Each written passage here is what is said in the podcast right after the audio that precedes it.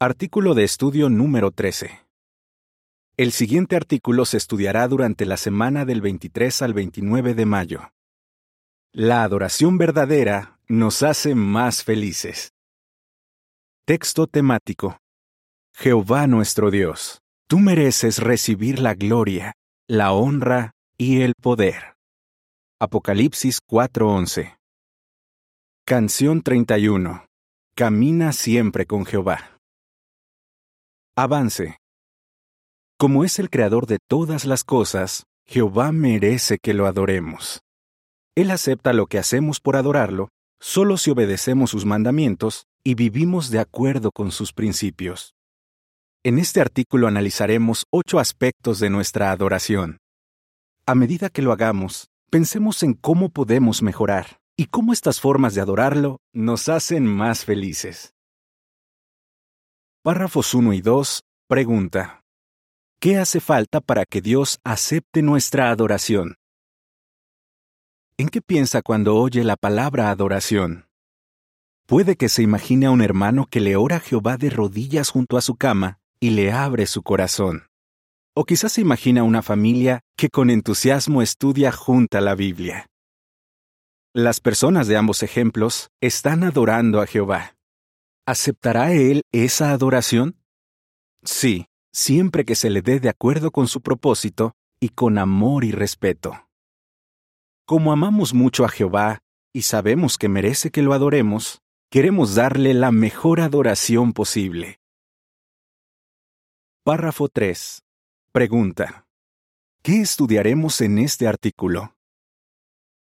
En este artículo, hablaremos de la clase de adoración que Jehová aceptaba en la antigüedad y analizaremos ocho aspectos de la adoración que Jehová acepta hoy en día. Mientras los estudiamos, pensemos en cómo podemos mejorar la calidad de nuestra adoración. También veremos por qué la adoración verdadera nos hace felices. La adoración que Jehová aceptaba en la antigüedad.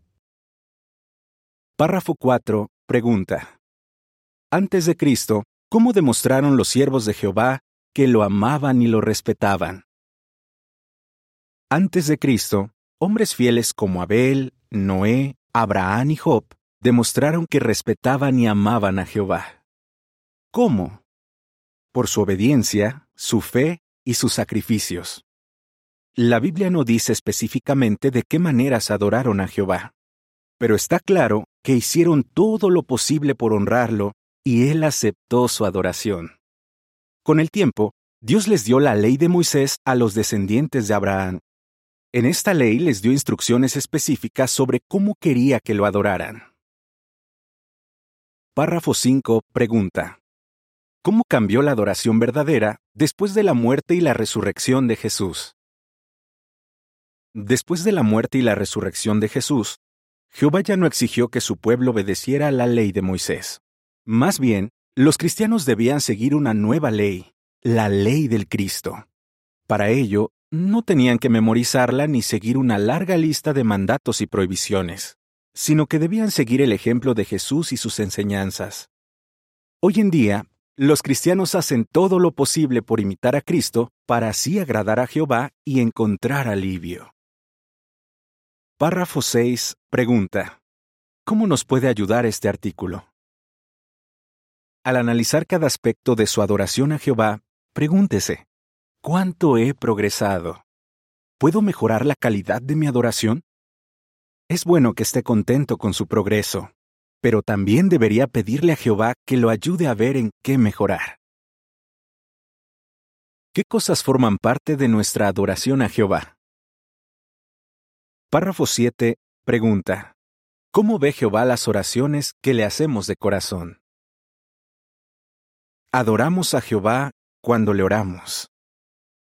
Las escrituras comparan las oraciones al incienso que se preparaba con cuidado y que se ofrecía en el tabernáculo y posteriormente en el templo.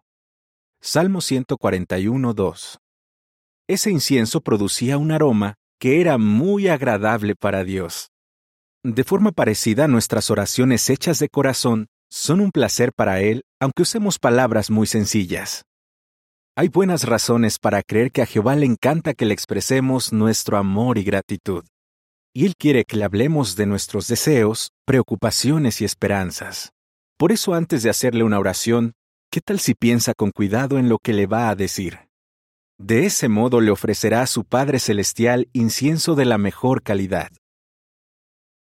Párrafo 8. Pregunta.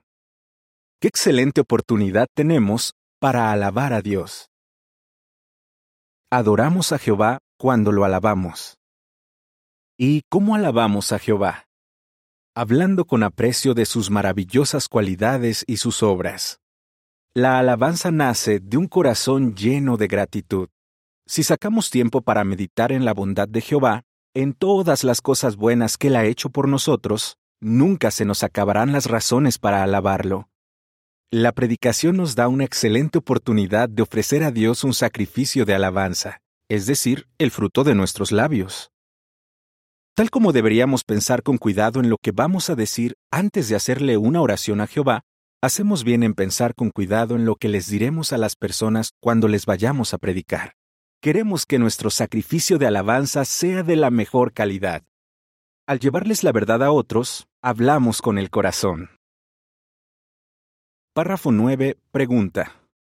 ¿Cómo se beneficia el pueblo de Jehová de asistir a las reuniones? ¿Y cómo lo han ayudado a usted? Adoramos a Jehová cuando asistimos a las reuniones. A los israelitas de la antigüedad se les dijo, tres veces al año, todos tus varones deben presentarse delante de Jehová tu Dios en el lugar que él escoja. Deuteronomio 16:16. Tenían que dejar su casa y sus campos sin vigilancia. Pero Jehová les prometió, nadie querrá apoderarse de tu tierra cuando subas a ver el rostro de Jehová tu Dios. Éxodo 34:24. Los israelitas asistían a las fiestas anuales con plena fe en Jehová. Así obtenían grandes beneficios, profundizaban su comprensión de la ley de Dios, meditaban en su bondad y disfrutaban del compañerismo animador de otros siervos de Jehová. Nosotros también nos beneficiamos cuando hacemos sacrificios para asistir a las reuniones. Y qué feliz debe sentirse Jehová cuando vamos preparados para dar comentarios breves y bien pensados. Párrafo 10. Pregunta. ¿Por qué cantarle a Jehová es una parte importante de nuestra adoración? Adoramos a Jehová cuando le cantamos con nuestros hermanos. Para los israelitas, cantar era una parte importante de su adoración. Por ejemplo, el rey David dispuso que 288 levitas fueran cantores del templo. Hoy en día tenemos la oportunidad de expresarle nuestro amor a Dios cantándole canciones de alabanza. La calidad de nuestra voz no es lo más importante. Piensa en este ejemplo. Cuando hablamos todos tropezamos muchas veces, pero eso no nos impide hablar en la congregación y en el ministerio. Del mismo modo, no deberíamos permitir que los defectos de nuestra voz nos impidan cantarle alabanzas a Jehová. Párrafo 11. Pregunta. Tal como lo muestra Salmo 48:13, ¿por qué debemos apartar tiempo para estudiar la Biblia en familia? Adoramos a Jehová cuando estudiamos su palabra y les hablamos de él a nuestros hijos. Cada sábado los israelitas tenían la oportunidad de dejar a un lado su rutina diaria y fortalecer su amistad con Jehová. Los israelitas fieles les enseñaban a sus hijos sobre Jehová y su bondad. En nuestro caso, debemos apartar tiempo en nuestro horario para leer y estudiar la palabra de Dios. Eso forma parte de nuestra adoración a Jehová y nos ayuda a acercarnos más a Él. Además, cuando estudiamos juntos en familia, podemos ayudar a una nueva generación, nuestros hijos, a cultivar una cariñosa relación personal con nuestro amoroso Padre Celestial. Salmo 48:13 dice, Fíjense bien en sus murallas defensivas. Examinen sus torres fortificadas para que les hablen de esto a las generaciones futuras. Párrafo 12. Pregunta. ¿Cómo veía Jehová el trabajo de los que hicieron los objetos del tabernáculo y qué nos enseña eso? Adoramos a Jehová al construir lugares de adoración y darles mantenimiento. La Biblia dice que el trabajo de hacer el tabernáculo y todos sus objetos fue una obra santa. Éxodo 36, 1 y 4. Hoy en día Jehová también considera que la construcción de salones del reino y otras instalaciones teocráticas es servicio sagrado. Algunos hermanos le dedican mucho tiempo a esa labor. Sin duda, agradecemos su valiosa aportación a la obra del reino. Claro, estos hermanos también sacan tiempo para predicar. Algunos de ellos quizás hasta quieran ser precursores. Los ancianos demuestran que apoyan la construcción al permitir que estos hermanos tan trabajadores sean nombrados precursores si llenan los requisitos para ello. Sea que tengamos experiencia o no en la construcción, todos podemos ayudar a mantener estas instalaciones limpias y en buen estado. Párrafo 13. Pregunta. ¿Cómo debemos ver las donaciones que hacemos para apoyar la obra del reino? Adoramos a Jehová cuando apoyamos la obra del reino con nuestras donaciones. Los israelitas no debían presentarse delante de Jehová con las manos vacías. Debían llevar una ofrenda de acuerdo con sus posibilidades. Así demostraban agradecimiento por todos los beneficios espirituales que recibían. ¿Y cómo podemos expresar nosotros nuestro amor por Jehová y nuestra gratitud por las bendiciones espirituales que recibimos? Una manera es dando donaciones en nuestra congregación y para la obra mundial según lo permitan nuestras circunstancias. El apóstol Pablo lo explicó de esta manera. Si hay buena disposición, lo que la persona da agrada mucho cuando da en función de lo que tiene y no de lo que no tiene. Segunda los Corintios 8, 4 y 12. Jehová valora las donaciones que damos de corazón, no importa lo pequeñas que sean. Párrafo 14. Pregunta. De acuerdo con Proverbios 19-17, ¿cómo ve Jehová la ayuda que les damos a los hermanos que están pasando necesidad? Adoramos a Jehová cuando ayudamos a los hermanos que están pasando necesidad. Jehová prometió bendecir a los israelitas que ayudaran a los pobres. Cada vez que ayudamos a un hermano que está pasando necesidad, Jehová lo ve como si le hiciéramos un regalo a él. Proverbios 19:17 dice, el que le muestra compasión al necesitado, le hace un préstamo a Jehová, y él lo recompensará por eso. Por ejemplo, los cristianos de Filipos le enviaron un regalo a Pablo cuando estaba bajo custodia, y él dijo que ese regalo era un sacrificio que Dios aceptaba con agrado. Filipenses 4:18 Pensemos en los hermanos de nuestra congregación y preguntémonos, ¿hay alguien a quien pueda ayudar? A Jehová le gusta ver que usamos el tiempo, las energías, las habilidades y los recursos materiales para ayudar a quienes lo necesitan. Para Él, eso es parte de nuestra adoración. Adorar a Jehová nos hace felices.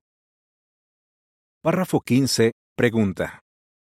¿Por qué no es una carga dedicar tiempo y esfuerzo a adorar a Jehová? Adorar a Jehová como a Él le agrada requiere que dediquemos tiempo y esfuerzo. Pero eso no es una carga. ¿Por qué no?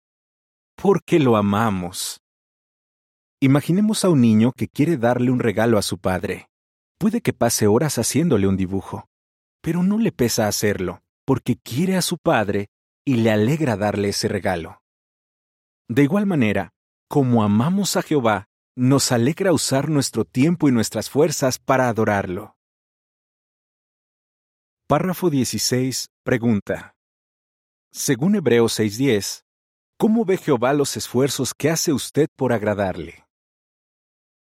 Los padres que aman a sus hijos no esperan que cada uno les dé el mismo tipo de regalo.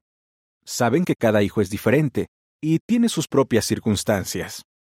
De igual forma, nuestro Padre Celestial comprende las circunstancias de cada uno de nosotros. A lo mejor usted puede hacer más que la mayoría de sus amigos, o por el contrario, tal vez no logre hacer tanto como los demás, quizás debido a la edad, la salud o las responsabilidades familiares. Pero no se desanime por eso. Jehová no olvidará lo que usted haga. Siempre que dé lo mejor y con el motivo correcto, Él se sentirá complacido. Hebreos 6:10 dice, porque Dios no es injusto y no se olvida de las obras de ustedes, ni del amor que demostraron por su nombre, al haber servido a los santos y al continuar sirviéndoles. Jehová ve hasta las intenciones de su corazón. Quiere que usted se sienta feliz y satisfecho con la adoración que puede darle. Párrafo 17. Pregunta A. ¿Qué podemos hacer si nos cuesta llevar a cabo algún aspecto de nuestra adoración? Pregunta B. ¿Lo ha ayudado alguno de los aspectos que aparecen en el recuadro ¿Cómo ser más felices? ¿Y si nos cuesta llevar a cabo algún aspecto de nuestra adoración, como el estudio personal o el ministerio? Probablemente descubramos que mientras más tiempo le dedicamos, más lo aprovechamos y lo disfrutamos. Podríamos comparar nuestra adoración con hacer ejercicio o tocar un instrumento musical. Si solo lo hacemos de vez en cuando, puede que no mejoremos mucho, pero si lo hacemos todos los días, primero por periodos breves y luego cada vez más prolongados, veremos los buenos resultados. Con el tiempo, quizás hasta estemos deseando que lleguen esos momentos y logremos disfrutarlos. ¿Por qué no hacemos lo mismo con nuestra adoración a Jehová? La siguiente es información suplementaria. ¿Cómo ser más felices? El comentario de la imagen dice, Hoy en día, la adoración verdadera abarca varios aspectos, que en conjunto y por separado nos ayudarán a ser más felices ahora y para siempre. De vuelta al artículo. Párrafo 18. Pregunta. ¿Cómo cumplimos el propósito de nuestra existencia? ¿Y qué logramos con eso? Cuando adoramos a Jehová de todo corazón, cumplimos el verdadero propósito de nuestra existencia. Eso hace que tengamos una vida feliz y llena de significado, y la esperanza de adorar a Jehová para siempre. Desde ya disfrutamos de paz interior porque sabemos que Jehová nos ayuda cuando afrontamos problemas. Tenemos buenas razones para sentirnos felices cuando adoramos a nuestro amoroso Padre, quien merece que toda su creación le dé la gloria y la honra. ¿Qué respondería?